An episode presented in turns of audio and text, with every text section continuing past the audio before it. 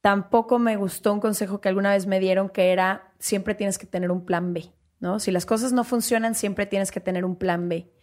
Y te voy a decir por qué no me gusta, porque yo creo que cuando tienes un plan B, tu energía está dividida, porque ya sabes que si plan A no funciona, está plan B. Yo creo que si solo tienes plan A, le vas a poner toda tu energía y toda tu intensidad a plan A. Ya si no funciona plan A, podemos empezar a tener otra conversación, pero no me gusta la idea de pensar que siempre hay una opción como de backup.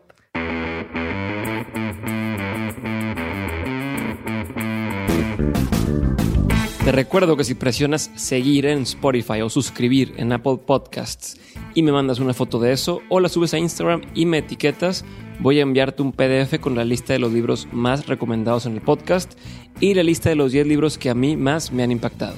Y ahora sí, hola a todos, yo soy Diego Barrazas y es un honor para mí darles hoy la bienvenida a un episodio más de Dementes, el podcast en el que tengo conversaciones con todos aquellos que se han salido del camino tradicional, creando así su propio camino y que todos los días trabajan en lo que más les apasiona. Mi intención con estos episodios es que a través de su historia, sus experiencias y los aprendizajes puedas encontrar las herramientas, las lecciones y la inspiración que necesitas tú para tomar decisiones y dar el siguiente paso hacia adelante. Mi invitada el día de hoy es conductora, locutora, conferencista y una personalidad influyente en medios digitales. Su nombre es Leti Sagún, la co-host de uno de los podcasts más populares en México llamado Se Regalan Dudas. A lo largo de su carrera ha entrevistado a las personalidades más importantes del mundo de la moda, del deporte y del entretenimiento. Sus programas en E! Entertainment Television han sido transmitidos en siete países de Latinoamérica y dentro de estos, perdón, y dentro de estos ha conducido Fórmula 1 México, Fashion Week y especiales en E! Entertainment Television. También se presentó como una TEDx Speaker en 2018. Este año apostó por impartir talleres dinámicos en los que los asistentes encuentran el camino para aterrizar sus sueños con una gira alrededor de la República Mexicana. Y fue en ese mismo momento cuando inició el podcast Se Regalan Dudas junto a Ashley Franje, que pronto también vamos a tener aquí en Dementes Platicando. Espero disfruten muchísimo este episodio, tanto como lo hice yo, y los espero al final del episodio para recordarles cómo obtener la lista de los libros más recomendados en Dementes y los que para mí son los mejores.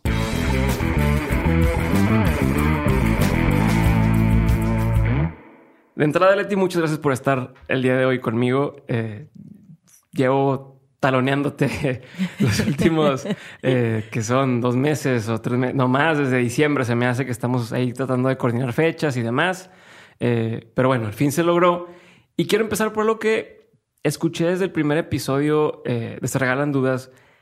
Y, y con esto quiero como empezar a abrir la conversación. Y es que tú mencionabas eh, que cuando iniciabas o cuando, cuando empezaste a estudiar no tenías ni idea de qué querías ser, a dónde querías llegar. Y me sorprende que para alguien que no tenía idea de qué quería hacer con su vida, este es donde estés el día de hoy. Entonces, quiero partir de ahí.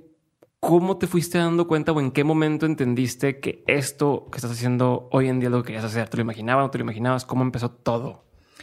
Creo que el sistema educativo, social, cultural en el que vivimos es muy chistoso. Yo siempre digo que me da risa que a los 18 años te preguntan a qué te tienes o a qué te quieres dedicar al resto de tu vida. Y ni siquiera sabes de qué color quieres las uñas en esa edad, pero ya tienes que saber qué quieres hacer el resto de tu vida. Entonces, ahora creo que mm, quizás siempre lo supe, porque ahorita que ya estoy como del otro lado, empiezo a hacer este ejercicio y muchas personas que se acercan a mí ahora de que estuvieron conmigo en prepa, en primaria, en lo que sea, me dicen, es que yo siempre me acuerdo de ti haciendo algún tipo de performance. Siempre me acuerdo de ti eh, en debates, hablando en público, bailando y eras la de hasta adelante, con un micrófono en la mano, como que cada oportunidad que había para yo expresarme eh, de alguna manera o públicamente la usaba, ¿no? A mí me hubiera encantado eh, poder cantar o hacer algo como en música o en danza o así, pero la verdad es que no nací con, ese, talento, y lo intenté desarrollar. Pero luego había mensajes muy claros en mi casa, ¿no? Eh, esas no son profesiones a las que te debes o puedes dedicar. Te vas a morir de hambre. ¿Quién te dijo que podías dedicarte a eso? A ver, vengo de una sociedad donde nadie es más de un círculo social donde nadie se dedica a hacer comunicación o televisión, de una ciudad en donde nadie se dedica a hacer comunicación y televisión. Entonces, por más que yo a lo mejor de chica sabía que me encantaba este universo, era como algo muy lejano a mí. Pero eras abierta con eso, o sea, decías a tus papás, oye, quiero dedicarme a esto, o era como ese miedo de... Ah, Creo que sí, de chica. Incluso me acordé hace poco eh, de un casting que fui a los 12 años para Disney Channel fue en Guadalajara, quedé en el casting y luego mis papás como que me llevaron para calmarme un poco esta necesidad y cuando quedé fue de... ¿Qué fuck? ¿Y ahora qué hacemos? Eh, no es la edad, me acuerdo que hice un berrinche horrible y de todas maneras me dijeron, no, mi hija no va a hacer televisión y menos a los 12 años ya tú después estudiarás y si de grande quieres y puedes, pues adelante. Es lo Siento que, si hubieras quedado como, como conductor en Disney Channel, ¿no? Sí, a lo mejor sería Miley Cyrus ahorita. Imagínate. ¿Quién pues, sabe? ¿Quién sabe? bueno, ya cambió Miley Cyrus, ya, se hizo otra vez buena, al parecer. Pero entonces, gente, estábamos con que estás en este punto en el que eh, te dicen que no y, y, no parece que, que pinte como para poder dedicarte a algo así. ¿Y qué pasó? Sí, no, no, no puedo, no puedes dedicarte a algo así. Entonces creo que yo misma lo bloqueé. Ni siquiera lo contemplé como carrera, ni siquiera estudié comunicación sabiendo que no era una opción de vida ni de carrera para mí, según lo que me decían, ¿no? Entonces he tenido intereses muy diversos toda mi vida y en esta edad en la que no sabes ni quién eres, empiezo a ver como todas las opciones. Me gustaba mucho la historia, la política, la comunicación y a la hora que vi la carrera de relaciones internacionales dije, pues está padre porque es como una mezcla de todo. Y yo la gocé muchísimo. Me gradué con honores, fui uno de los mejores promedios por lo que me apasionaba lo que yo estaba estudiando. Ok.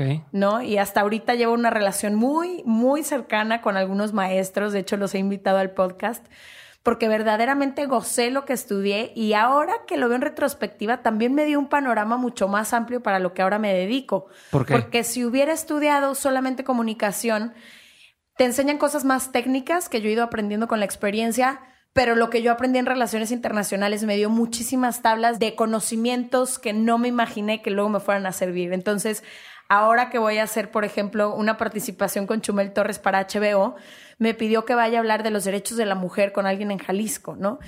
Y mi carrera me da esa flexibilidad. Ok, sí, ya no eres, ah, soy la conductora de espectáculos, sino soy la conductora que está preparada en 35 mil temas y que puede darle batería a cualquier otra persona experta en X situación, ¿no? Eh, y, y, pero son ese tipo de cosas que a lo mejor uno cuando está empezando no lo, no lo ves como, como algo de valor para lo que quieres construir. No, yo lo vi como un fracaso total. Séptimo semestre de carrera y yo decía, wow, me voy a graduar divinamente, pero ¿a qué me voy a dedicar? No me veo en una ONG no me veo en la embajada en Rusia, no, no, entendía como por dónde le iba a dar en el momento en el que yo me graduara.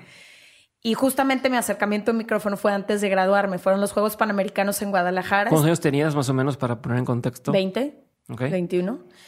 Y pasaron dos cosas muy chistosas al mismo tiempo. Trabajaba yo en ese entonces en, en la comunicación en un equipo de fútbol y la persona que tenía al lado de mi escritorio con escritorio, que hoy es uno de mis mejores amigos, era alguien 15 o 20 años mayor que yo, pero me va a matar si escucha esto. pero llevábamos una relación súper cercana, empezamos a hacernos súper, súper amigos. Eh, él estaba pasando por una situación personal difícil, por un divorcio y demás, y yo apenas estaba como empezando la vida. Y un día en una de esas pláticas eh, profundas le dije, mi sueño frustrado es tal y volteé y me dice, ¿tu sueño frustrado? Tienes 22 años, ¿de qué me estás hablando? No, no te permito ni te perdono tener un sueño frustrado a esta edad. Y a raíz de ese momento, como que dije, tiene toda la razón del mundo, ¿por dónde puedo empezar a moverme? Y fue justo las fechas en las que había unos Juegos Panamericanos en Guadalajara, los primeros y yo creo que últimos. Estaban buscando a alguien que fuera de ahí, que pudiera enseñarle al resto de Latinoamérica qué era Guadalajara y alguien cercano a mí me, dijo que querían hacer un casting, que si le podía yo mandar a amigas o amigos. Pero, ¿cómo viste con eso? O sea, ¿cómo, cómo, cómo te enteraste que estaban casteando? ¿Cómo o sea, ¿cómo llegas a ese punto? Pues ahí sí creo que fue un poco casualidad, porque una amiga mía estaba viviendo en Ciudad de México y era amiga de alguien que trabajaba para un canal. Canal Claro. Y esa niña me dijo, oye, van a ir a castear, em, necesitan a alguien de Guadalajara para este canal porque van a cubrir ahí los Juegos Panamericanos. Ok. ¿Conoces a alguien que se dedique a tele en Guadalajara? Y yo, absolutamente no. Nadie se dedica a hacer televisión en Guadalajara. Pero le puedo decir amigos y amigas de mi edad, si te interesa, sí, claro que sí. Y ahí quedé para ese proyecto, que era canal, eh, para Canal Claro. Y ahí empezó como... Yo me acuerdo, el momento en el que tuve el micrófono por primera vez en mis manos y una cámara enfrente de mí grabando, nunca más tuve duda de lo que... O sea, en ese momento entendí por qué ninguno de mis otros trabajos me llenaba, por qué no había encontrado algo que verdaderamente me gustaba y por qué nunca necesité ni siquiera entrenamiento. O sea, yo me paré en la cámara y me acuerdo que, me estaba grabando, me decía, ¿qué? ¿Dónde estudiaste? ¿Qué curso fui? Y yo, es la primera vez en mi vida que tengo una cámara y un micrófono. No, no me preguntas cómo, pero yo sé lo que estoy haciendo. Ok, ¿y te acuerdas qué fue esa primera grabación? ¿O te acuerdas más o menos qué estás? Sí, eh, fuimos a, eran cosas típicas en Guadalajara, entonces ese día fuimos a grabar las tortas ahogadas, como las más famosas de Guadalajara, y hacer todo el recorrido, las entrevistas con el, con quien las preparaba, como todo ese tipo de cositas. ¿Y, te pone nervioso? ¿Te ponía nervioso en ese entonces? A lo mejor la primera vez sí. Y es algo padre porque todavía sigo sintiendo, no importa las, el número de veces que haga una entrevista, que me pare frente al público, siempre hay como, como esa sensación que me encanta aparte. Y me sudan las manos también por el nervio porque siempre me han sudado. Pero, pero creo que no es nervio, es más como emoción. Ok, como esta, esta cosquillita de ya quiero. Sí. Yo digo como ansiedad, a mí me da como una ansiedad de que ya quiero empezar algo. Pero claro, cuando te paras en el escenario, me, me ha tocado dar conferencias, todas las veces te pone nervioso. O bueno, te da esa, eh, esa, esa sensación extraña de, de, híjole, ya que empiezas a hablar, se te va quitando, ¿no? Sí, son los primeros dos minutos mortales que yo digo y luego ya es como si bienvenida a casa. ¿Y, cómo brincaste de a tus 22 años o no sé si ya fueron 23 esa primera eh, vez que estabas al micrófono? ¿Cómo brincas a estar en algunos de los canales pues más respetados? Tengo entendido que estás ahorita en Discovery y en E! Entertainment. Eh, ¿Cómo llegaste hasta ah, ahí? O sea, porque y te lo pregunto porque mucha gente que está escuchando el, podcast, pues tiene las mismas inquietudes de, oye, yo quiero, y a lo mejor no en conducción, pero están, incluso hay fotógrafos que yo quiero, ¿cómo le hago para estar tomando fotos para National Geographic? ¿Cómo le hago eh, desde lo que yo hago para estar en, en las grandes, porque esas son las grandes ligas, además aquí en México, eh, tú estás ya en las grandes ligas de, de, quien sea que se quiere dedicar a lo que tú te dedicas. Entonces, ¿cómo es ese caminito? Eh, ¿Cómo tanto te preparas, pero cómo vas tocando puertas o picando piedra para llegar a, ahí y cómo te mantienes. Mi ideal, mi ideal en ese momento que yo tenía 18, 20, 21 años, a quienes me preguntaban que si quería ser conductora y demás, bueno, pero ¿qué quieres hacer? Yo les decía, quiero tener un programa en E! Entertainment Television. Ese, en ese entonces, ese era mi objetivo. Y cuando yo decido hacer esto... ¿Y no te da pena decirlo? No, nada. Nada de pena, como pero. Como la gente que dice que soy escritor y como. Ah". Pero lo veía muy lejano. O sea, cuando por fin este amigo me hace saber que yo no puedo tener un sueño frustrado a mis 22 años, pasa algo muy chistoso porque las dos personas que en esa época pasaban el 80% de su tiempo cercanos a mí, eh, los dos se deciden a ir por su sueño. Y eran sueños muy grandes y muy ambiciosos. Entonces, cada uno se va a un país diferente en el mundo y cada uno empieza este recorrido sin garantías de nada, a separarse pues de su país, de sus raíces, a empezar un camino súper duro y súper difícil, porque solamente la gente que ha tenido que hacer como grandes sacrificios para sus sueños entiende que al principio es un recorrido muy, muy, muy, muy duro y por eso no todo el mundo llega. Y no está mal no llegar, pero entiendo esa parte porque lo he vivido, no yo nada más, pero en muchas personas cercanas a mí.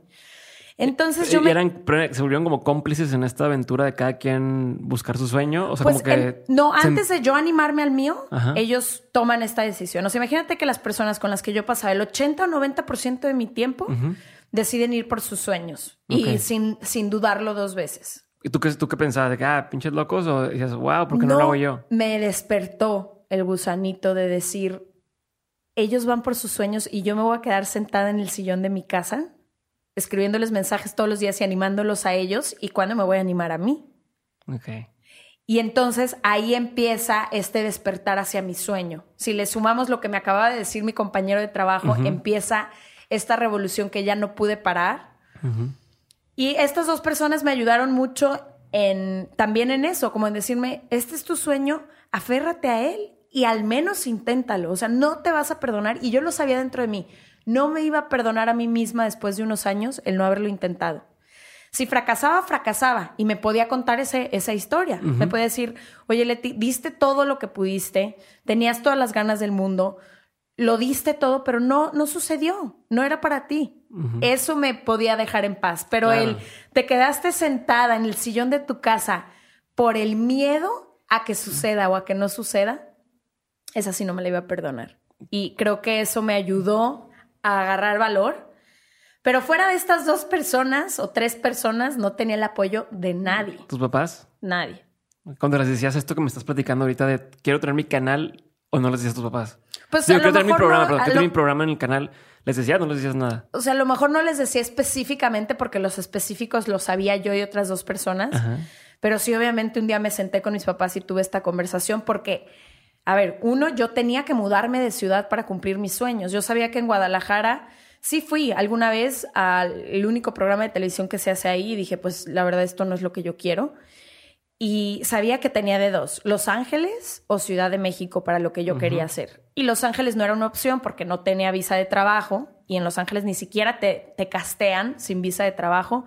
No tenía un currículum que me respaldara y no tenía dólares tampoco para gastar, ¿no? Entonces la, la opción que yo veía viable era Ciudad de México. Y yo desde los 16 años que, que trabajaba, era, ahorraba, ahorraba, ahorraba, ahorraba todo lo que, lo que ganaba, porque yo tenía la sensación de que algún día alguien me iba a decir que no y yo quería poder tener la independencia económica de decir, pues sí lo voy a hacer. Pues te la sabía, no sé por qué desde chica sabía que ese momento iba a llegar. Que pues estás súper bien preparada. Sí, ¿Qué- lo ¿En qué anticipé. trabajabas a los 16?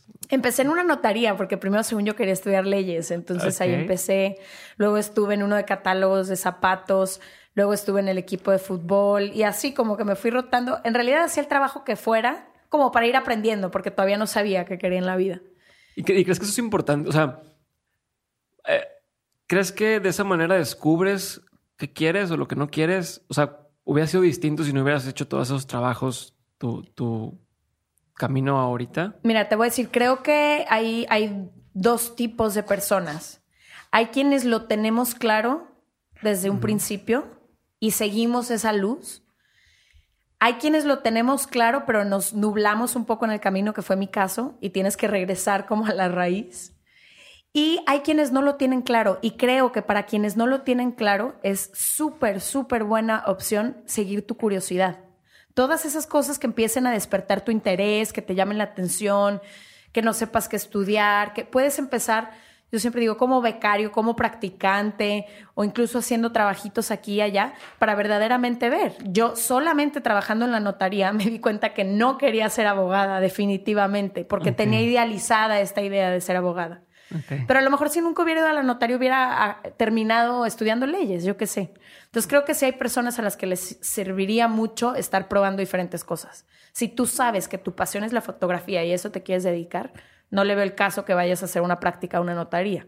Ya. Sí, a menos que les tomes fotos a los abogados. Exacto, Pero, exacto. este, para quien está escuchando, no se me ha olvidado las dos líneas que abrí de tu canal en I y ahorita que estamos en lo del dinero, de, de ahorrar. Porque es que la raza me dice, es que le preguntaste, la interrumpiste y ya no regresaste. No, estoy aquí, lo tengo presente y no me voy a, no voy a acabar la, la plática hasta que me hable las dos cosas. Entonces, decías, me voy a Los Ángeles o al O de, a Ciudad de de México. México y tienes tu dinero ahorradito. porque dijiste, cuando me digan que no, pues se la pelan. Entonces me siento con mis papás, pues ya soy mayor de edad y mis papás efectivamente me dicen, pues no hay apoyo moral ni económico. Así. Así, así. No estamos de acuerdo con la decisión que estás tomando, no tienes nuestro apoyo y tampoco hay apoyo económico. Y me voy a adelantar un segundo. Ahorita, cuando ven todo en retrospectiva, ¿qué piensan? O sea, dicen de que no, no estamos Ya de acuerdo. llegaremos a esa parte de no, ahorita la verdad no tengo más que agradecimientos, son como dos pavos reales, comparten todo lo que estoy haciendo, Ah, sí el podcast, el TED Talk, el programa.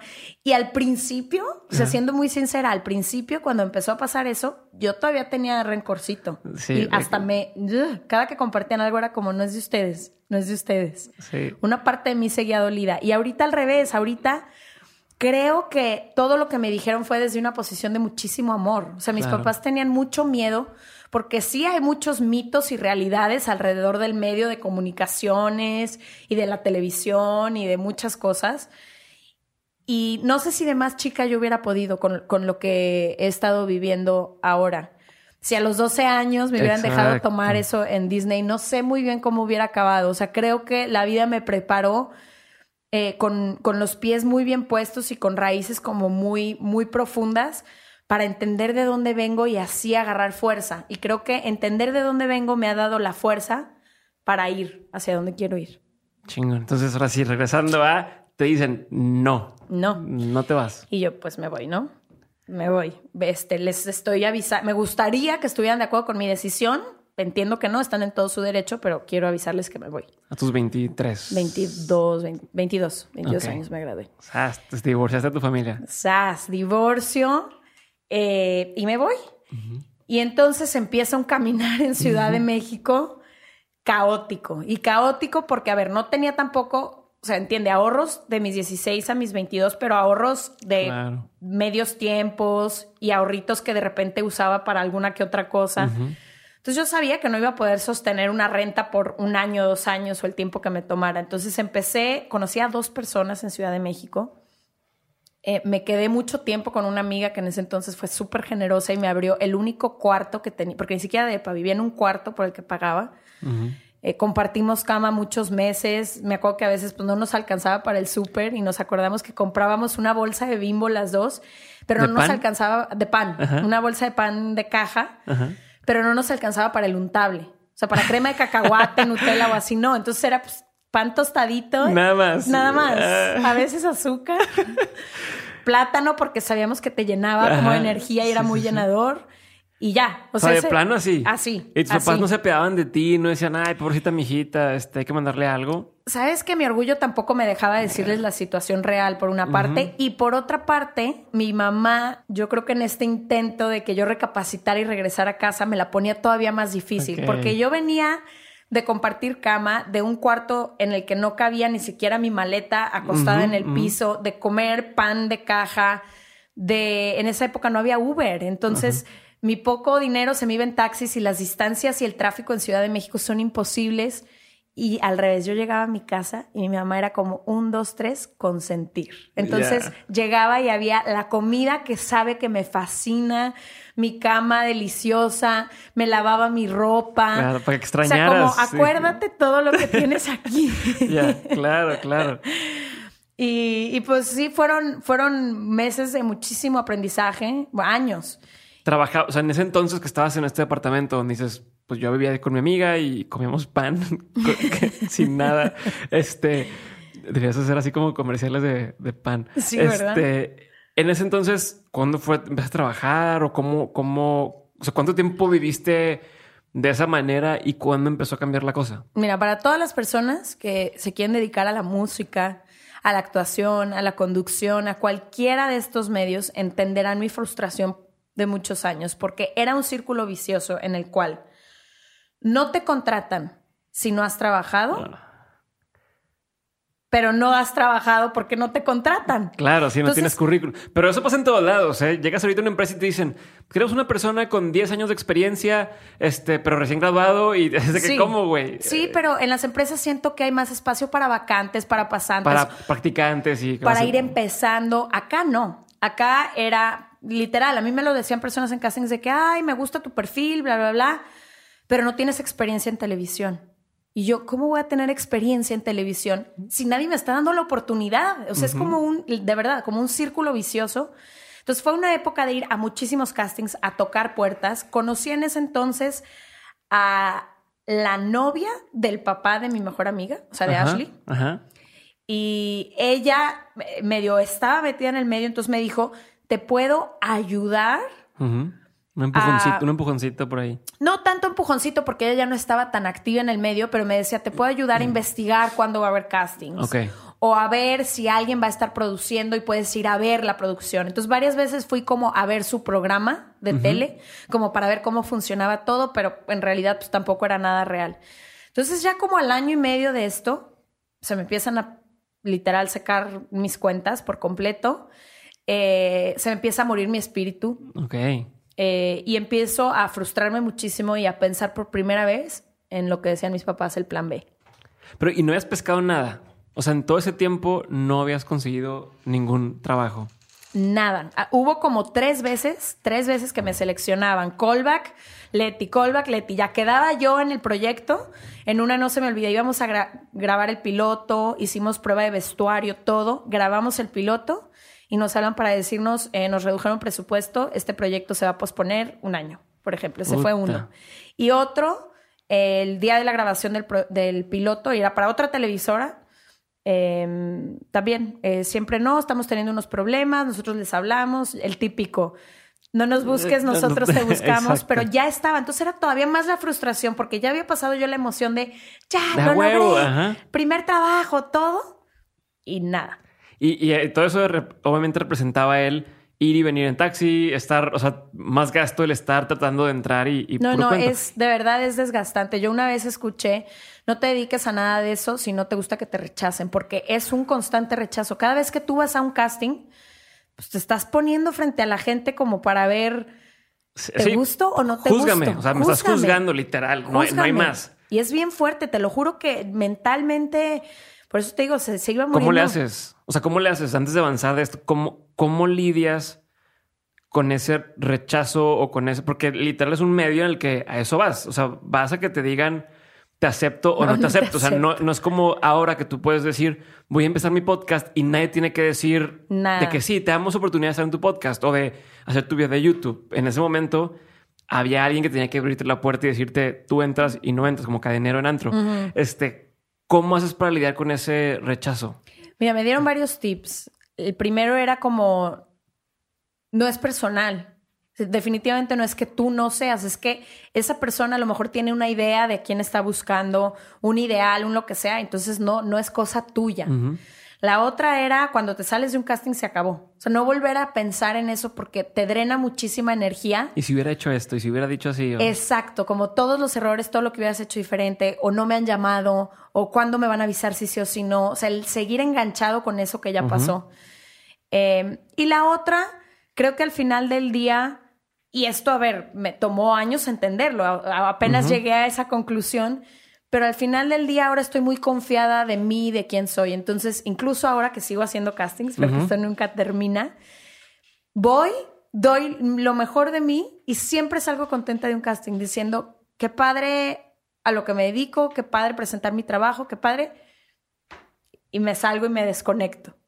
Y así ha surgido como más magia, pero esto llega con el tiempo, la seguridad en ti mismo llega con el tiempo. ¿Y qué tanto es Digo, perdón, se me preguntó y la gente que a lo mejor está escuchando ahorita que vino de Se Regalan Dudas y no conoce todavía de mentes, se darán cuenta que hago muchas preguntas, pero bueno. Muchas eh, dudas por sí, aquí. Sí, no, está, está duro. Este, no, avanzaríamos en un programa de Se Regalan Dudas porque todo el tiempo estaría preguntando. Tú una eh, pregunta, yo una pregunta y así nos iríamos lanzando. Te iba a decir, ¿qué tan, qué tanto... O sea, yo tengo un tema con la gente, por ejemplo, y lo que voy a decir que es grabar ahorita, este, eh, con la gente que trabaja, por ejemplo, en recursos humanos. ¿ok? Que son, como si lo quieres ver o hacer analogía, es la gente que está como de casting, hace el casting para escoger. Literal. Pero muchas veces esta persona que hace este casting en las empresas nunca ha trabajado en el puesto, nunca, eh, nunca ha hecho nada referente a, esa posición y sin embargo ellos son los gatekeepers y te dicen si entras o no entras.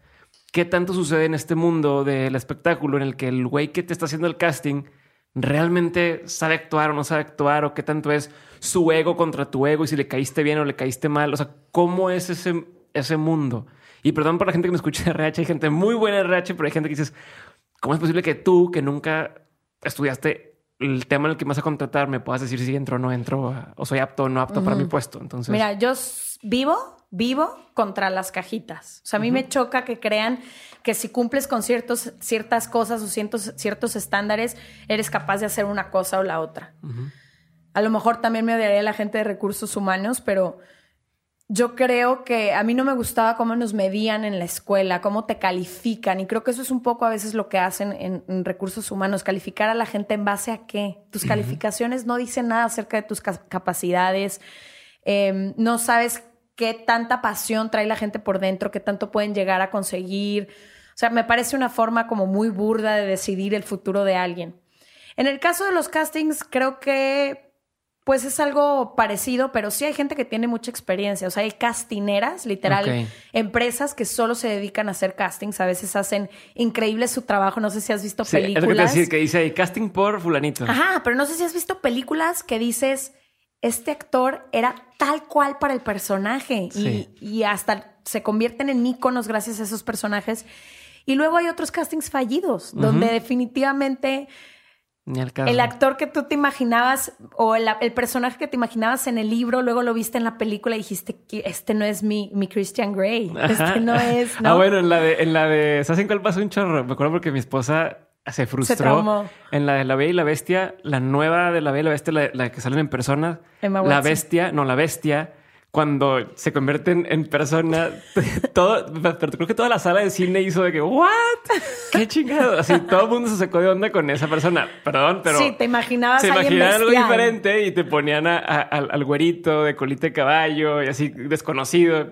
¿Cómo? ¿Cómo? Totalmente, totalmente. Este Entonces, a ver, tampoco es que, pero yo creo que es eso. Todos todas las personas que hacen castings de recursos humanos llegan ya con una idea a la mesa y eso no está padre. Yo creo que debería de estar abierto a, recibir lo que llegue enfrente en lugar de tú llegar como ya con una expectativa proyectada en alguien. Ok, y última pregunta de, ese tema del casting. ¿Qué tan cierto es este tema de, oye, pues quieres estar en la película? Mm, afloja. O, ¿sabes?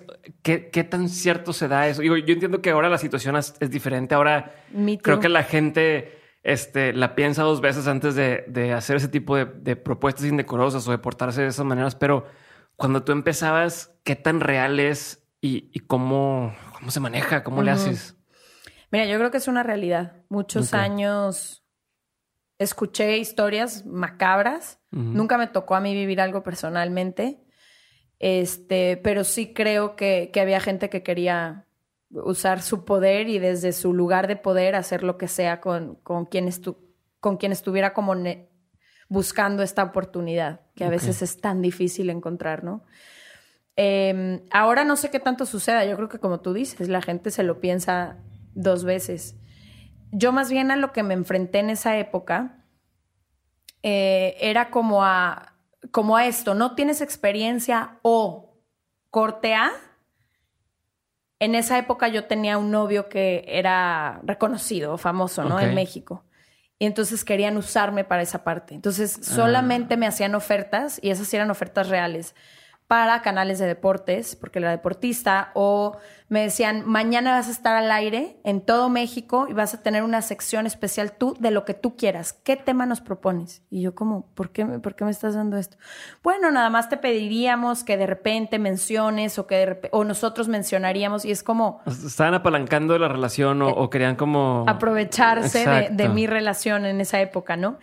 Y entonces para mí, no sabes ya la frustración y la contaminación que vivía en mi cabeza, porque por un lado yo quería esta oportunidad, estaba dando mi alma entera, poniendo mi corazón en esto, y por otro lado al parecer me la ponían súper fácil, pero tenía que aprovecharme de ser la novia de. Y yo era no. Entonces, no, porque esa etiqueta no te la quites después. Nunca. Nunca. Nunca. Entonces, eh, era un rechazo constante, no nada más por no quitarme la etiqueta, yo sí creía que tenía un valor que dar y yo sí creo que soy una persona que, podía ofrecer algo. Y no quería eh, recibir nada nada más por ser hija de, novia de, prima de, ¿no?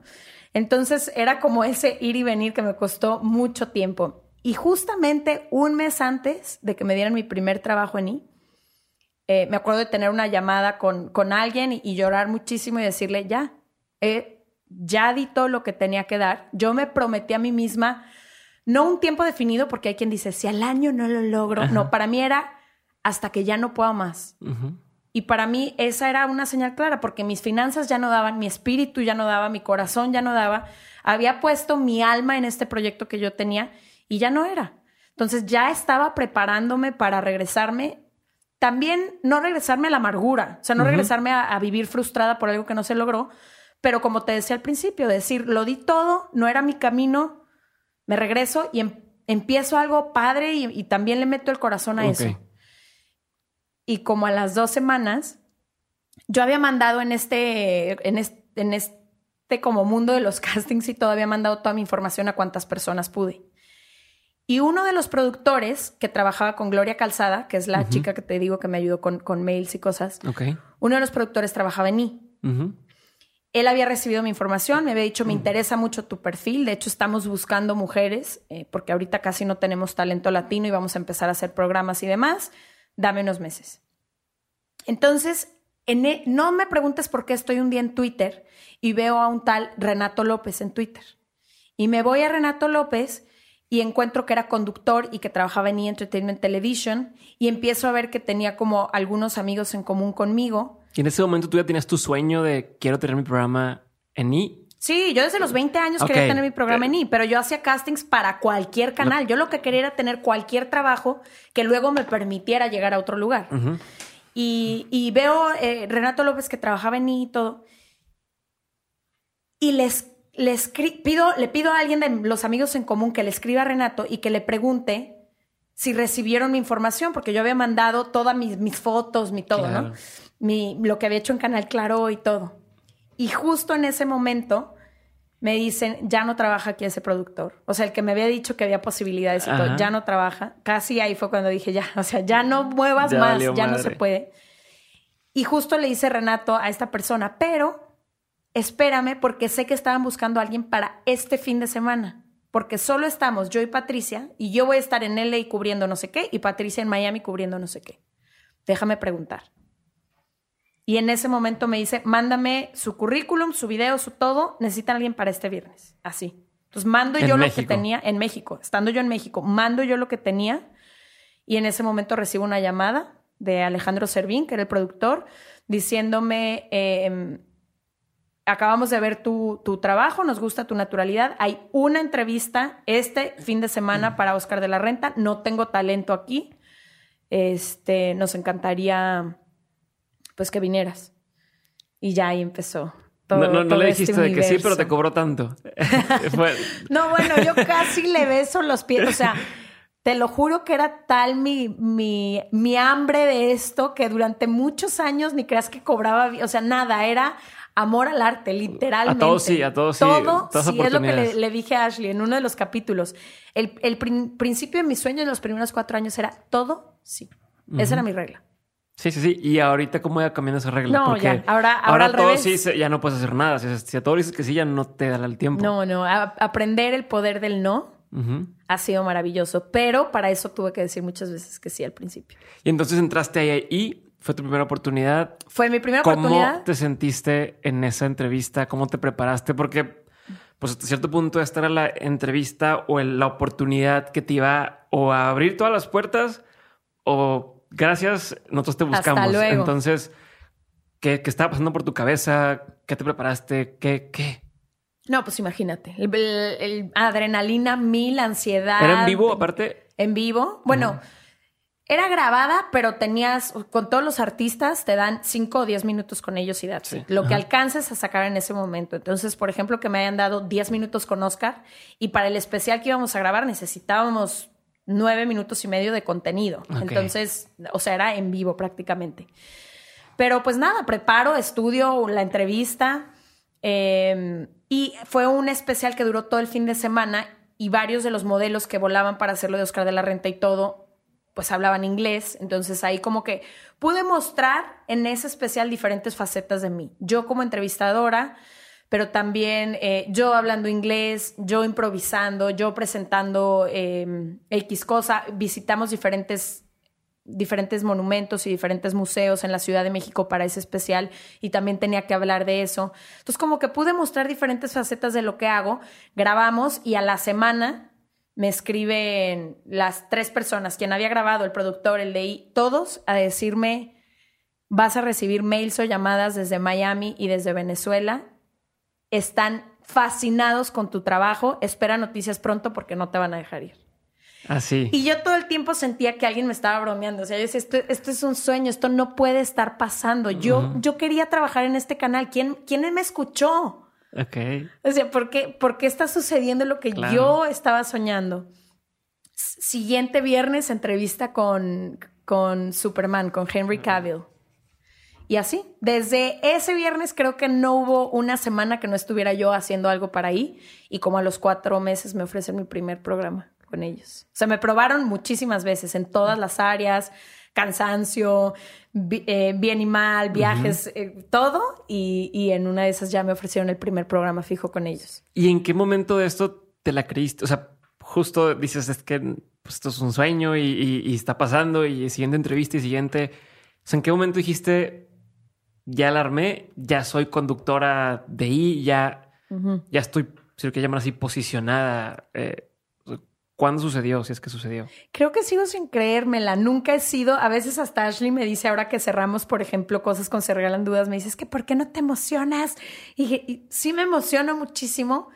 O sea, mi corazón se emociona de más, pero también quiero ser siempre la misma persona. Entonces es como profesionalmente está increíble, pero eso no cambia nada quién soy yo. No sé cómo explicarlo. Y todo esto que pasaba en mí eh, y que sigue sucediendo en diferentes áreas de mi vida que a veces sueño enorme, pero esos sueños se hacen realidad y le tengo miedo a veces yo misma a mis sueños, como que se ha abierto el mundo de posibilidades de lo que puedo lograr y de repente no sé si te ha pasado, pero hay sueños que asustan y, y ha sido increíble este recorrido. Hola, soy Diego otra vez y ya sabes que en menos de un minuto regresamos con el episodio, pero antes quiero hacerte una recomendación. Si estás escuchando este podcast, existe una gran posibilidad de que seas el tipo de persona que esté involucrada en muchísimos proyectos al mismo tiempo, que busca formas de ser más creativa, que sabe que su salud es clave y que no solamente sueña con hacer cosas chingonas, sino que ya las empezó a hacer. Si, si eres ese tipo de persona de la que estoy hablando, entonces te recomiendo que pruebes Hack de Nutrox, un suplemento que a mí me ha ayudado a mantenerme al 100 y que tiene a mis amigos preguntándome que cómo es posible que me rinda tanto el día. Tomar hack a mí me ha servido para entrar mucho más rápido en ese estado de flow, o al menos es la forma más fácil que encuentro yo para describir cómo me siento. Y si alguna vez te has sentido así, entonces ya sabes a lo que me refiero. Si no, entonces pruébalo para que veas de lo que estoy hablando. Entra a nutrox.com, n o o t r o x.com y usando el código de descuento de mentes obtienes un descuento del 20% en tu primer compra. Así que ya lo sabes, chécalo y seguimos con el episodio he escuchado en varias de las, de las de los episodios, o a lo mejor no lo has dicho así directamente, pero eres medio bruja. O no medio bruja, pero te encanta o te gusta todo ese tema, los talleres que tomas, eh, que, que crees mucho en, en, como este cosas que están más allá de lo que se puede explicar así con simples matemáticas, ¿no? Esto lo empezaste a sentir después de que te empezó a suceder todo ese tipo de cosas positivas o siempre creíste en, en este tipo de de, no sé cómo se le puede llamar, ¿no? Como, de magia. Sí, pues de magia. a fin de cuentas, eh, ¿cuál es tu, posición o tu postura sobre todo esto que, sucede? Creo que el mundo es mágico. Pero el mundo es mágico si te detienes a verlo. A veces nos atrapamos en las cosas que pasan en el día a día y se nos olvida todos los milagros que están literal sucediendo todos los días. Entonces, para mí, los momentos de crisis han sido grandes maestros, grandes maestros, porque es cuando más me clavo adentro y empiezo a redescubrir la vida. Pero hay muchísimas cosas. O sea, para mí, no sé, la gestación de un bebé, nueve meses y después ver a esta personita nacer. Todas esas tipos de cosas a mí me hacen creer que el mundo es mágico. Yo no le encuentro otra explicación. Entonces, entendiendo esto, entendiendo lo que pasa después de la vida, cómo hay personas a las que conoces y sientes que ya, ya se conocían de tiempo atrás. Todas estas cositas sutiles y mágicas me han hecho también querer hacer un despertar espiritual, entendiendo que lo tradicional que a mí me habían enseñado toda la vida no resuena con las cosas que yo siento que viven adentro de mí. Ok. Y este descubrir ha sido muy interesante porque yo pensaba que eran a veces solo charlatanerías o, ideas o, libros de autoayuda o corrientes o gente haciendo negocios. Y empiezo a redescubrir a muchísimos autores que tienen sustento científico para todo esto que yo empiezo a estudiar, que la manifestación no es solo manifestación. Hay teorías que comprueban todo lo que puede hacer tu mente.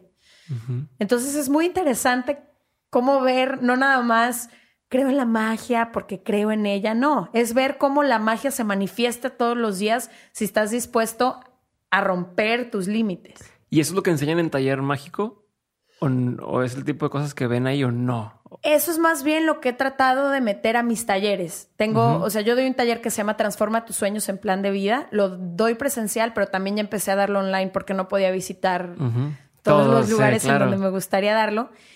Y es un poco compartir todas estas herramientas que a mí me han ayudado a transformar la vida y que no las sabía hace muchos años.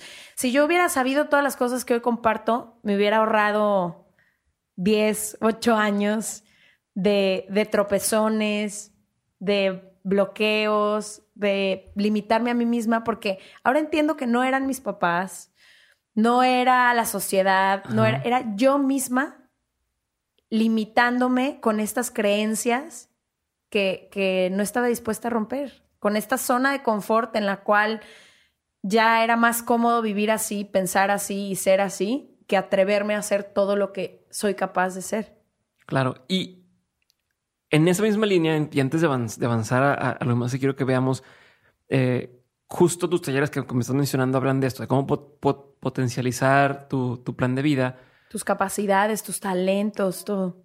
Yo sé que es un tema bastante extenso, pero si, si pudieras así como en, en breve, mm. ¿cómo le hace a alguien para, para potenciar su plan de vida? O, sea, o para encaminarse al menos a lo que realmente es. ¿Qué, ejercicio o qué reflexión o qué pudiéramos hacer para pues, encontrar un poquito o empezar a avanzar en el camino indicado? Mira, lo que yo trato de ayudar a las personas que vienen al taller a hacer es un ejercicio como a regresarse a la raíz. Okay. En esta idea que nos venden de éxito, de poder, nos hemos perdido en el camino, estamos desconectados de nosotros mismos y ni siquiera vamos tras ciertas cosas que nos han dicho que son las que tenemos que alcanzar pero ni siquiera nos estamos cuestionando por qué. Por, ¿Para qué quiero eso? ¿No? Y cuando hacemos, eh, digo, son varios ejercicios, no se me ocurre ahorita como uno en específico, pero cuando la gente se empieza a reconectar con, quien ellos, con quienes ellos mismos son y con sus deseos reales, se dan cuenta que muchas de las cosas que hacen todos los días están completamente separadas de eso. O sea, al final la mayoría de la gente que viene a los talleres, su propósito último es justamente eso, encontrar el propósito de su vida o ser feliz. Y entonces les empiezo a hacer ciertas preguntas si están en un trabajo de 9 a 5 con una vida que hace todo menos hacerlos feliz, felices, perdón, con el objetivo de ser felices. Como si la felicidad fuera un objetivo que alcanzar. Entonces, son muchos ejercicios que nos regresan a la raíz para conectar con quiénes somos nosotros auténticamente y tratar de encontrar un proyecto de vida que se conecte con eso. Súper, súper de O sea, claro, me queda clarísimo. Aunque digas, es que no se me ocurre un ejercicio específico. Esto es, o sea, eso como estás diciendo es ese ejercicio. Es, o sea, a lo mejor habrá formas de hacerlo, y, pero es el entender por qué chingados estoy haciendo lo que estoy haciendo. Sí, ¿quién eras tú antes de que te dijeran quién tenías que ser? Exacto. Sí, eso. Y, y en lugar de subirme al tren de, oye, es que todos están haciendo un podcast quiero hacer mi podcast. O todo el mundo está subiendo cosas en Instagram, quiero subir cosas en Instagram. O es como preguntarte, ¿y eso a, mí qué beneficio me, trae? O, por qué lo, lo, quisiera hacer? ¿Lo quiero hacer por estar feliz? ¿Voy a ser feliz cuando tenga 10 mil seguidores, 100 mil seguidores? ¿O voy a ser feliz hoy que estoy pudiendo postear una foto de, de mí, no? Entonces... Que es, que es una de mis constantes. E, es que es muy fuerte decirlo, pero es una realidad. Si no eres feliz con 100 seguidores, con el departamento que tienes ahorita con tres roomies, con lo que sea, la situación que vivas ahora, tampoco vas a ser feliz con la casa de siete recámaras, con el sueldo de 500 mil pesos. No estamos buscando las cosas equivocadas y la felicidad corre por una cuenta completamente diferente. Entonces, sí creo que cuando encuentras el propósito de tu vida, las cosas empiezan a dar mucho más como natural, naturalmente, y te empiezan a llegar cosas, por ejemplo, a mí este podcast que nunca me imaginé y que se regalan dudas, ha agarrado una fuerza que Ashley y yo decimos es mucho más fuerte que nosotros. O sea, hay algo moviendo este podcast. Pero es que las dos reconectamos de alguna manera con quiénes somos. Claro, claro. Y, es ese, ese, ese volver a a encontrarte a ti y seguir en ese mismo camino que ya, que ya tenías como prearmado sin, sin, sin saberlo o a veces sin, sin darte cuenta o ser consciente al 100%. Voy a pasar a una parte donde hago preguntas que son muy concretas, pero la respuesta no tiene que serlo, ¿ok? Estas preguntas se las hago a todos mis invitados. De hecho, al rato Ashley me las contestará también. muy bien. Entonces, Eh, vamos a empezar. Igual, no hay respuestas buenas, no hay respuestas malas, según me vas diciendo. Primera pregunta. ¿Cuál ha sido uno de los peores consejos que has escuchado o que te han dado? Todos los días, no te creas. Este, que escuche la cabeza y no al corazón. No quiero vivir desde la cabeza, a mí me gusta vivir desde el corazón. Tampoco me gustó un consejo que alguna vez me dieron que era siempre tienes que tener un plan B, ¿no? Si las cosas no funcionan, siempre tienes que tener un plan B. Y te voy a decir por qué no me gusta, porque yo creo que cuando tienes un plan B, tu energía está dividida. Porque ya sabes que si plan A no funciona, está plan B. Yo creo que si solo tienes plan A, le vas a poner toda tu energía y toda tu intensidad a plan A. Ya si no funciona plan A, podemos empezar a tener otra conversación, pero no me gusta la idea de pensar que siempre hay una opción como de backup. Sí, es como, como el, el, vato que puede decir, es que me gusta esta chava, pero si no me pela, me voy con la... Pues de que, güey, que estás... O sea de entrada ya empezaste mal. Sí, ya, ya. ya estás con que, bueno, pues si esto no me agradó a esta persona, pues brinco a la otra y en lugar de decir, va, va con todo, con las buenas y con las malas. Exactamente. Y pues a darle. Me gusta. Ahora sí vamos con la otra cara de la moneda, que sería cuál ha sido uno de los mejores consejos que te han dado. No sé si consejo, pero me acaba de decir mi prima hace tres días que lo que más le gustaba de lo que estoy haciendo o de lo que yo hago es la autenticidad. Ok. Entonces creo que mi, mejor consejo sería, sé tú. Estamos huyendo todo el tiempo, todo el tiempo de eso que somos, buscando máscaras para cubrirnos, para cubrir nuestras imperfecciones, desconectándonos, estando en cosas como muy que nada más nos separan de nosotros mismos. Y creo que verdaderamente he encontrado mi propósito, mi felicidad, mi lugar, todo en mí misma. Entonces creo que el mejor consejo es ser tú mismo, dejar de tenerle miedo a estar en ti. Ok, ¿y qué sería un consejo que en algún momento de tu vida creíste como, ah, qué buen consejo, o incluso se lo dabas a más gente y en retrospectiva o después de que viviste ciertas cosas digas, no, eso no era tan buen consejo, hoy aprendí que no conviene eso? Creo que mucho tiempo de mi vida fui muy racional, usaba mucho la cabeza, filtraba por ahí las cosas y me desconecté mucho como de mi intuición, como de mi voz interior. Y me desesperaba mucho yo con la gente que vivía desde el corazón. O sea, era como, piensa, o sea, ya no hagas esto, no te entregues tan fácil, ¿no? Como que no le tenía miedo yo al ser, a ser vulnerable. Y era algo que, que le aconsejaba mucho yo a la gente, como tratar de ser duros o de ser fuertes, creyendo que así podían protegerse. Y creo que este descubrir la vulnerabilidad, tanto en las personas frente a mí como en mí misma, y encontrar la valentía de ser quien eres y de mostrarte así y de dejar de pasar las cosas primero por la cabeza, ha sido uno de los mejores descubrimientos. Me gustaría vivir así toda mi vida, con el corazón, ya sabes, en la mano. Qué chingón. Que tienes que estar listo para los trancazos, pero es parte de lo mismo. Pero es parte de lo mismo y cuando te conectas con lo duro y con lo malo también te conectas con lo bueno. También puedes vivir una vida mucho más intensa y mucho más, no sé, apasionada. Y creo que la vida es bien cortita para vivirla de otra forma.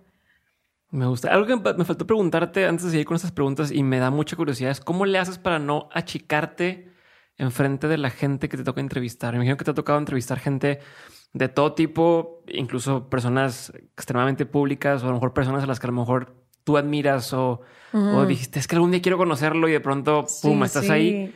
¿Cómo le haces para no achicarte? Y me ha pasado, me ha pasado con gente que soñaba, soña, pero ni siquiera soñaba entrevistarlos, pero era como, a ver, pero yo, yo te veía que ganaste un Oscar o yo, por ejemplo, 10, no, ¿cómo se llama esta mm, película? Ten, ay, con Matthew McConaughey y Ah, eh, How to Lose a Guy in 10 ah, Days. How to Lose a Guy in 10 ah, Days. para que no sabe, yo soy súper nena para las películas. Me gustan todos los chick flicks y así. Sí, por eso con Sofía, con mi esposa disfrutamos. O sea, bueno, ¿cuántas veces? Digo, me gustan las de acción también, pero me encantan todas esas de 10 Things I Hate About You, How to Lose a Guy in 10 Days, La boda de mi mejor amigo, todas esas eh, súper, sí. Bueno, no digan a nadie. ¿Cuántas veces has visto How to Lose a Guy in 10 Days? Como unas Cinco veces. Bueno, yo unas 20 veces y nunca me imaginaba estar sentada frente a Matthew McConaughey, ¿no? veía, por ejemplo, all súper... All right, all right. All right, all right. Yo soy súper fan de X-Men y nunca me... O sea, eran personas que yo veía en el cine. Ajá. No sé cómo explicarlo, pero Sí, como que dices, son de mentira. son O sea, de están mentira, ahí en- son de mentira. Pero algo bien raro pasa y me ha pasado siempre que ya el momento que me siento, y creo que eso también es lo que me ha, me ha facilitado mucho las entrevistas porque siempre he tenido una recepción abierta. No sé por qué, creo que la gente como que lee el mood en el que llega un entrevistador. Y creo que ha sido por eso, porque yo llego y se- no se me olvida quién es, pero pues es de tú a tú la conversación, ¿no? Y respeto tu trabajo y te respeto a ti, pero pues no, que tienes calor o tienes frío, o sea, la conversación pues empieza real. Y creo que eso también me ha, me ha ayudado a tener entrevistas muy, muy, muy, muy, muy chidas. ¿Cuál ha sido alguna de las que más te acuerdas o más padre sentiste? No te tu favorito, porque imagino que, que sí, es imposible. Pero... Justo me preguntaron el otro día esto. Fue eh, Hugh Jackman, una de mis favoritas, porque lo he entrevistado tres veces y me parece una de las personas más humanas que he conocido en todo el medio. Sam Smith, que es de lo más adorable que eh, eh, me parece un ser humano excepcional, de esos que no te encuentras, es así como te dices, es como un corazón caminando por la vida. Y así es cuando lo conoces y cuando estás cerca de él. Y Ricky Martin, pero Ricky Martin porque yo de chiquita estaba obsesionada con él. Entonces, si yo le pudiera decir a mi niña de 8 años que iba a sentarse a platicar con Ricky Martin, No. llora. O sea, llora cada vez. Entonces yo cuando me senté ahí casi lloro de...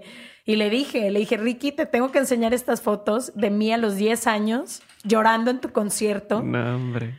porque vivía, o sea, la niña dentro de mí estaría llorando de estar ahorita contigo y necesito que lo sepas. Y tiene además una energía súper bonita, Ricky. Sí, Como sí, que- se ve, se, se ve un, se ve un tipazo. Yo no lo conozco, pero Tipazo, pero de esos que no sé si te ha pasado que hay gente que tiene energía tan bonita que no nada más es él, como que contagia el espacio en el que te está. paz así, sientes de que, ah, qué es gusto. él. Así es. Ya. Y te iba a decir, siguiendo en ese tema antes de regresar, eh, ¿qué es algo que has aprendido de estas personas? O sea, ¿qué es algo con lo que dices, oye, tanto convivir con gente así, le saqué esto? Mira, creo que entender que la grandeza está en la simpleza. Todos estos grandes, grandes figuras que te digo que yo veía y te sientas y es una persona que come y le da hambre igual que tú, que va a ir al mismo baño al que yo iba en, en ese, en esa habitación donde estamos haciendo la entrevista, que tiene una familia, que, o sea, como aprender que todos somos seres humanos, que a lo mejor hay profesiones que social y culturalmente son más reconocidas, pero al final todos tenemos los mismos miedos, los mismos deseos, las mismas ganas de hacer todo. Y también me llama la atención que estas personas que son tan exitosas, a veces son las más sencillas. Y en cambio me ha tocado entrevistar. No tienen la necesidad de, No tienen. de impresionarte. No tiene ninguna necesidad. Y, y por el contrario, me, me ha tocado entrevistar a algunas personas que a lo mejor algunos no considerarían tan exitosos, que apenas van empezando o no sé, o que no tienen unas carreras tan grandes y, y que la verdad, Mamones. sí, me- tú lo Que dijiste. tú no dices palabras, tú no dices palabras tú lo dijiste. Este. Va, entonces seguimos, eh, pero tenía mucha curiosidad de eso y qué bueno que no, no, no se me olvidó preguntarte. Eh, ¿Qué opinión tienes que poca gente comparte contigo? Una opinión no popular que tengas. Creer que, que no hay gente mala. Yo soy... Todo lo que Ashley siempre me dice es que eres demasiado empática porque te pones demasiado en el lugar de la otra persona. O sea, yo creo que... Ay, es que es muy duro decirlo, pero es lo que la gente al final del día como que no acepta de mis, de mis ideas y de mis creencias. Es que yo creo que todo el mundo hace lo mejor que tiene con las herramientas. Todo el mundo hace lo mejor que puede con las herramientas que tiene y soy muy de ponerme en los zapatos del otro y de siempre creer que no pudo haberlo hecho mejor. Incluso las peores personas de este universo y las peores desgracias y las peores... Entonces a lo mejor debería de empezar a creer otra cosa, no sé. No digo, no, no, no, no, no lo digo para que cambies de Sí, opinión, pero sí. ¿qué es algo que te da mucha curiosidad hoy? Algo en lo que piensas constantemente recientemente. ¿Sabes qué? Empiezo a tener mucha curiosidad de visitar ciertos países que no he visitado, como de conocer otras culturas. Viajar te da esta capacidad como de dejar de creer que tu realidad es la realidad de entender que hay mil y un realidades y que tú estás enfrascado en algo en este segundo, no, de, no sueltas un pensamiento, el que sea, piénsalo. Y cuando lo ves en el plano global es tan irrelevante. Entonces cuando te empiezas a mover dices, ni siquiera lo que le preocupa a todo México le preocupa a otra parte del mundo. Y ni siquiera lo que le preocupa a todo América. Y ni siquiera, entonces empiezas a decir, somos nada y vivimos tan preocupados por cualquier cosa. Eso que dices es demasiado, creo yo, poderoso porque digo, yo lo veía, por ejemplo, cuando trabajaba en Banregio, eh, estaba en el área de mercadotecnia y, y bueno, no solo Banregio, sino muchas de las, de las empresas creen o se te olvida que a la gente le vale, le vale madre. O sea, tienen como, vamos a lanzar la nueva imagen o vamos a... Eh, y lo veo en todas las empresas, no, no, por, no por, por tirarle a Banregio, que ya saben que los amo todos. Este, este, como vamos a lanzar la nueva imagen y entonces vamos a poner panorámicos y todo el mundo va a estar al pendiente de ya cambió la imagen o sabes, y la gente le importa un cacahuate, no están poniendo atención, eres irrelevante para ellos. Cuenta. Y de ahí lo vas escalando a este, ni a la industria bancaria, ni a México, ni a toda América. Y es lo que dices, cuando logras salirte de ese ese cajoncito de, oye, y si publiqué esto en Dementes, y, o si publiqué esto en Se Regalan Dudas, y todo el mundo lo todo mundo, a la gente no le importa. Y a los poquitos que les importa, si lo hiciste bien o lo hiciste mal, te lo van a perdonar o te van, porque ya les importas. Pero de ahí en más, pues no somos nadie y es un pensamiento bastante liberador. Bueno, al menos desde mi punto de vista me da bastante tranquilidad decir, no, no soy tan relevante para nadie. Sí, eso que. Y entonces te deja, toma las cosas a la ligera. Y aunque sea muy relevante para ti, en 10 años, ¿qué tan relevante va a ser? Generalmente te acabas riendo de las cosas que te estaban rompiendo. ¿No? Pero pues sí, es en retrospectiva que tenemos esa sabiduría. Que es algo que la gente no sabe de ti y que si supiera le sorprendería. Que creo en las hadas. ¿Sí? Sí. A ver, para ti, ¿qué son esas? ¿Qué son las hadas? Pues creo en las hadas. Tengo mi propia idea de hadas, pero yo creo que tengo haditas que me protegen. ¿Sí? Sí, siempre he creído. ¿Has visto? No, pero la siento. ¿Tú sientes? Sí. Definitivamente creo que es algo que la gente no sabría. No sabe. Eh, ¿Tienes algún ejemplo de algo que en un inicio dijiste, te la cagué o, fue un error o pasó mal, pero que al final ese, ese error fue para bien? Sí, muchísimos. Por ejemplo, todos esos pilotos que te platiqué que no se hicieron y que en el momento rezaba y pedía al universo y decía, por favor, hago lo que sea, pero no me quites esto. Después llegó algo mejor. Pero en, cuando nos ahogamos en un vaso de agua no somos capaces de ver todo el universo que hay afuera, ¿ok? Y yo mucho digo, por ejemplo, cuando me dicen, es que me duele el corazón y no estás entendiendo, yo les digo, tiempo al tiempo, la gente odia escuchar eso en ese momento. Pero cuando pasa el tiempo, entiendes que solo era cuestión de tiempo. Entonces, me pasó mucho con esas chambas que te digo que yo verdaderamente quería. Me pasó hace poco. Hace dos años me invitaron a, dar un TED Talk por primera vez. Y seis meses antes, ya, no, dos meses antes, ya preparado, ya todo, me dijeron, ¿sabes qué? Siempre no. Vamos a hacer un filtro, vamos a recortar a la mitad de la gente, quedas fuera. ¿Y él lo has anunciado y todo? No. No lo había anunciado, pero ya, ya lo tenía preparado, ya mi sueño ya estaba ahí, todo. Y en el momento, pregúntale a Ashley, o sea, lloré, pataleé. Un año después di mi TED Talk y yo que sé de qué se iba a tratar el primero y el segundo, sé que el segundo, este que acaba de salir, estuvo mucho mejor. O sea, no era mi momento. Y hace este verano pasado me ofrecieron una chamba en Miami y también yo dije, es, o sea, ya, ya estamos en trámites de visa, ya todo listo. Gracias a que no se hizo y me frustré muchísimo, estuve un verano en Los Ángeles con Ashley y dijimos, ¿qué hacemos? Pues hay que hacer un podcast. Entonces he ido entendiendo, estos ejemplos son profesionales, pero en la vida personal me ha pasado igual. He ido entendiendo que el universo es muy sabio, pero nuestro ego no nos deja ver eso. Y solamente con el tiempo empiezas a entender por qué ciertas piezas no encajaban, porque no eran parte de tu rompecabezas y por qué ciertas piezas encajaron perfecto y de la manera más inesperada. ¿Y entonces qué aprendizaje me queda de esto? Confiar. Confiar, confiar en la sabiduría del universo y dejar de querer desde nuestro ego imponer nuestra voluntad. Controlar la situación, ¿no? Chingón. ¿Qué es algo que la gente le encanta decir o que, que acostumbran estar diciendo, pero te hace como decir, no mames? O sea, ¿sabes? Eh, girar los ojos hacia arriba, no sé ah, cómo se ¿Sabes qué me choca? Me choca, me choca escuchar mi vieja. no sé qué. Con mi, vieja. Estoy con mi vieja, voy con mi vieja. ¿Cuál vieja, güey? ¿Tuya de dónde? ¿Cómo? No entiendo. No, no, es una frase que me molesta mucho y no me preguntes por qué. o, ¿sabes qué? Todo lo relacionado a. Y últimamente, a ver, cada vez me adentro más en estos temas, pero ahora que estoy estudiando mucho del machismo, me molestan mucho los comentarios de.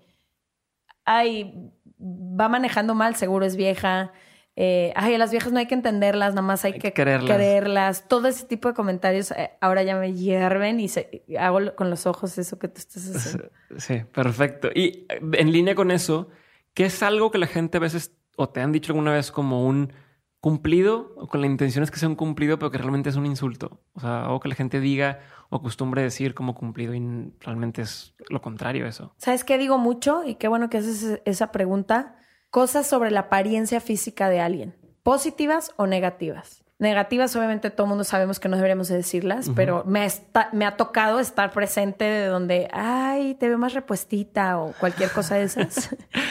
pero también a veces creemos que, ay, estás guapísima, ¿qué dieta estás haciendo? Qué flaquita. No tienes idea las batallas internas de la gente o el daño que pueden hacer tus comentarios porque también si todo el tiempo te están haciendo comentarios positivos acerca de tu físico, empiezas a encontrar valor en eso. Y creo que socialmente hacemos mucho daño con eso, con comentarios acerca del físico, que creemos que lo hacemos por halagar a alguien, pero se nos olvida que somos mucho más que eso y que de alguna manera pueden hacer daño esos comentarios. A mí cuando me decían que estaba muy flaca, comía menos. Empezaba a comer menos porque yo pensaba, todo el mundo, te ves radiante, ¿cuántos kilos bajaste? ¿Con qué nutriólogo estás yendo? No estaba yendo con nadie, pero si me vio radiante así, pues en lugar de dos panes como uno. Ya. Sí, quiero seguir, quiero seguir, quiero que esa cosa que me da valor siga estando ahí y entonces lo sigues haciendo y estás mal, me encanta. ¿Qué es algo que te abruma hoy en día, que te hace sentir abrumada? Las noticias. Me abrumo muchísimo. ¿No consumes noticias? Cada vez menos, pero es como. cada vez menos. Ya nada más consumo información de podcasts que, sigo, que me fascinan. Y trato de vez en cuando de visitar Twitter, pero igual me abruma. Cada vez me parece un mundo más abrumador. Ok, aprovechando los podcasts, dime tres podcasts que escuches. On Being, TED Radio Hour y todos en los que participa Brené Brown. Ella no tiene su podcast, pero va a diferentes podcasts y esos los voy escuchando. Chingón. La otra día la conocí en un evento en Los Ángeles. Me muero. Pregúntale a Ashley lo que haría. Ese sería como mi starstruck moment. No nadie de los que he entrevistado, Brené Brown. De plano. Qué chingón. Es más, en ese evento, Brené Brown le hizo una pregunta. O sea, estaba como parte del público también y le, hacía, mm. le hacía preguntas. Se le hizo pregunta, creo que estaba Sir, Sir, Ken Robinson hablando, no sé si lo conoces.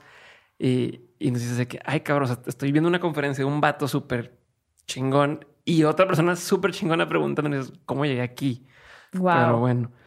Eh, me imagino que en esto que estás, estás todo el tiempo bombardeada tanto de información, eh, citas, entrevistas, juntas. Eh, vives una vida bastante, bastante activa. Mm. Y supongo, si eres una persona normal, de pronto se te baja la pila, ¿no? De pronto dices, puta, ya, o te das burnout y demás. ¿Cómo le haces para recargar pilas?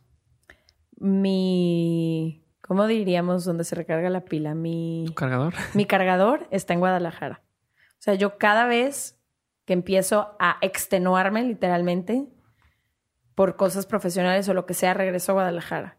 Y ahí siempre me quedo en mi cuarto, en casa de mis papás.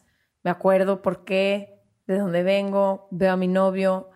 Como que con este amor y con este tocar base, me vuelvo a llenar de energía y entonces ya salgo al mundo.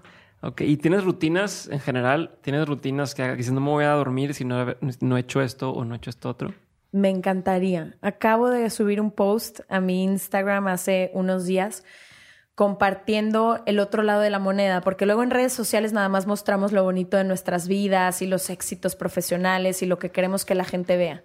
Y hace poquito yo compartí en ese post cómo me ha costado trabajo esta otra parte de mi profesión porque me es casi imposible encontrar una rutina porque cada día amanezco en una ciudad diferente. Rutina de alimentación, de ejercicio, de meditación, sigo sin poder encontrarla. Me encantaría siempre dormirme en, en abrazada con mi novio, que es donde más energía encuentro, y a veces estoy en un hotel.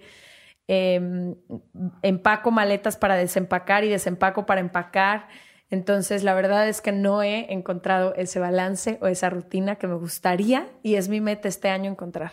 Perfecto. Y antes de pasar a la, a la última pregunta, sería, recomiéndame algún libro, película, serie, pero no con, con la onda, no me digas una película, una serie para que la vea y haga X cosa, dime como una película que te haya cambiado a ti o una serie que hayas dicho un antes y un después, o, sea, o libro.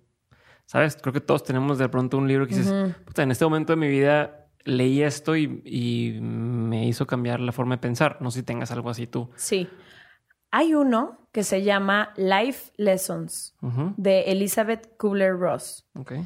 Ella es una doctora que los últimos años es eh, experta en el ramo de la psicología y los últimos años de su vida, años, estoy diciendo 30 años, se los dedica a pacientes en estado terminal o pacientes cercanos a la muerte. Y entonces hace una recolección, una recopilación de todos los pensamientos de la gente antes de morir. Y en base a eso te comparte tips para vivir. Entonces está padrísimo porque aprendes de toda la gente que ya está a punto de despedirse de este mundo, de la edad que sea, qué les hubiera gustado hacer o de qué se arrepienten o qué quisieran o qué, qué fue su mejor y su peor decisión. Y aquí aprendí muchas cosas que se me habían olvidado, como por ejemplo jugar. Se me había olvidado lo padre que es tener tiempo nada más para divertirte y para jugar y para hacer algo sin objetivo de nada. Se me había olvidado eh, la importancia de dar abrazos todo el tiempo a quien te nazca. O sea, como muchas cosas muy fundamentales, pero que sí cambian la vida. Y de hecho, ahorita que me acordaste, lo voy a volver a. Porque todos mis libros los subrayo, entonces lo voy a volver a. No releer todo, pero a repasar. A repasar. ¿Y hay una película que te haya tenido un efecto similar?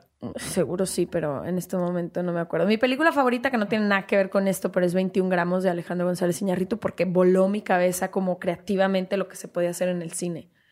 Ok. Pero no, así como que te cambie tu vida. Digo, de este tema que estamos hablando, hay un documental muy bueno que se llama Heal en Netflix. No sé si ya lo ah, viste. No lo he visto, pero lo tengo ahí en, en my watchlist, ¿no? Ah. sí, es que hay un chingo que quiero ver y no hay más del tiempo. Entonces, ahí tengo así varios separados y entre esos está ese. Está bueno, es el poder de, de, nosotros mismos para sanarnos. No voy a, lo voy a ¿Sabes qué pasa a veces con Netflix? Que a veces no te da, o sea, que la descripción que te ponen no, Ajá, no, dices de que no, no me suena. No le hace justicia al contenido. Exacto. Entonces, como que la duda, si dices, a ver, tengo 40 minutos, ¿qué voy a hacer los 40 minutos? ¿A qué se los voy a dedicar? Entonces terminas por la fácil. Total. Este. Bueno, antes de cerrar ahora sí, ¿qué proyectos siguen? Eh, antes de pasar a mi última pregunta, que ya te había dicho que iba a ser la última y no es cierto. Quiero que me digas qué proyectos siguen, eh, ¿Qué, otras cosas traes en, puerta? Y ahora sí pasaremos a lo, final. Mira, mi relación con E-Entertainment duró ocho años intensos. Ahora es más, trabajo con ellos cuatro o cinco veces al año para eh, eventos especiales. Acabo de empezar mi primer programa con Discovery Channel y estoy muy emocionada por eso porque buscan al nuevo diseñador, el nuevo interiorista en México. Entonces es como un cazatalentos, por así decirlo pero eh, visitar este mundo del interiorismo ha sido un reto para mí porque no conocía nada. Eh, Fórmula 1 también este año. Eh, llevo ya dos años con ellos y este año sería increíble poder terminarlo de la mano de ellos. Y trabajo mucho desde mis redes sociales. Estoy como arroba Leti SAHA. Ahí comparto constantemente mis talleres presenciales, mis talleres en línea. Pero la apuesta más fuerte este año es el podcast. Se regalan dudas, ha ido creciendo increíble. Empezamos a buscar maneras de acercar más estas herramientas a la gente. Y creo que eso va a ser como la apuesta de mi energía para este año. Chingón. Ahora sí voy con la última pregunta, estimada Leti, y es de todo lo que has vivido, de lo profesional, lo personal, todo, me imagino que has tenido bastantes aprendizajes. Si tuvieras que quedarte solamente con tres aprendizajes que no quisiera que se te olvidaran nunca, ¿cuáles serían esos tres? Ser noble y paciente conmigo misma. Fui muy ruda muchos años. No sabía cómo comunicarme y abrazarme y ser yo mi principal protectora, promotora, em, compañía, etcétera. Ese sería uno. Dos, confiar en la sabiduría del universo, dejar de querer controlar todo desde mi ego y como yo creo y con quien yo creo. Aprender a recibir los regalos que llegan con la vida cuando no la controlas o no la intentas controlar porque no se puede controlar. Em, tercero, que no quisiera que se me olvidara nunca, es amar, vivir desde el corazón, como te decía, y amar intensamente, lo más que pueda, a los más que pueda.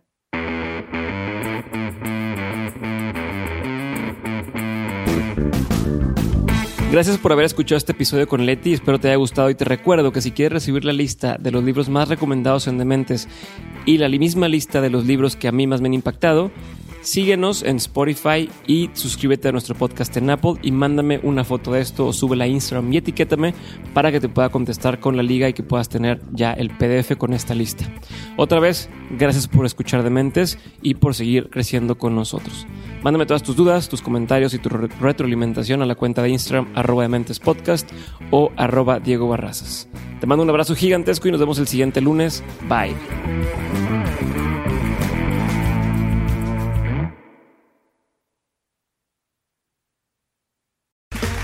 Okay, round two. Name something that's not boring. A laundry? Ooh, a book club. Computer solitaire, huh? Ah, oh, sorry, we were looking for Chumba Casino.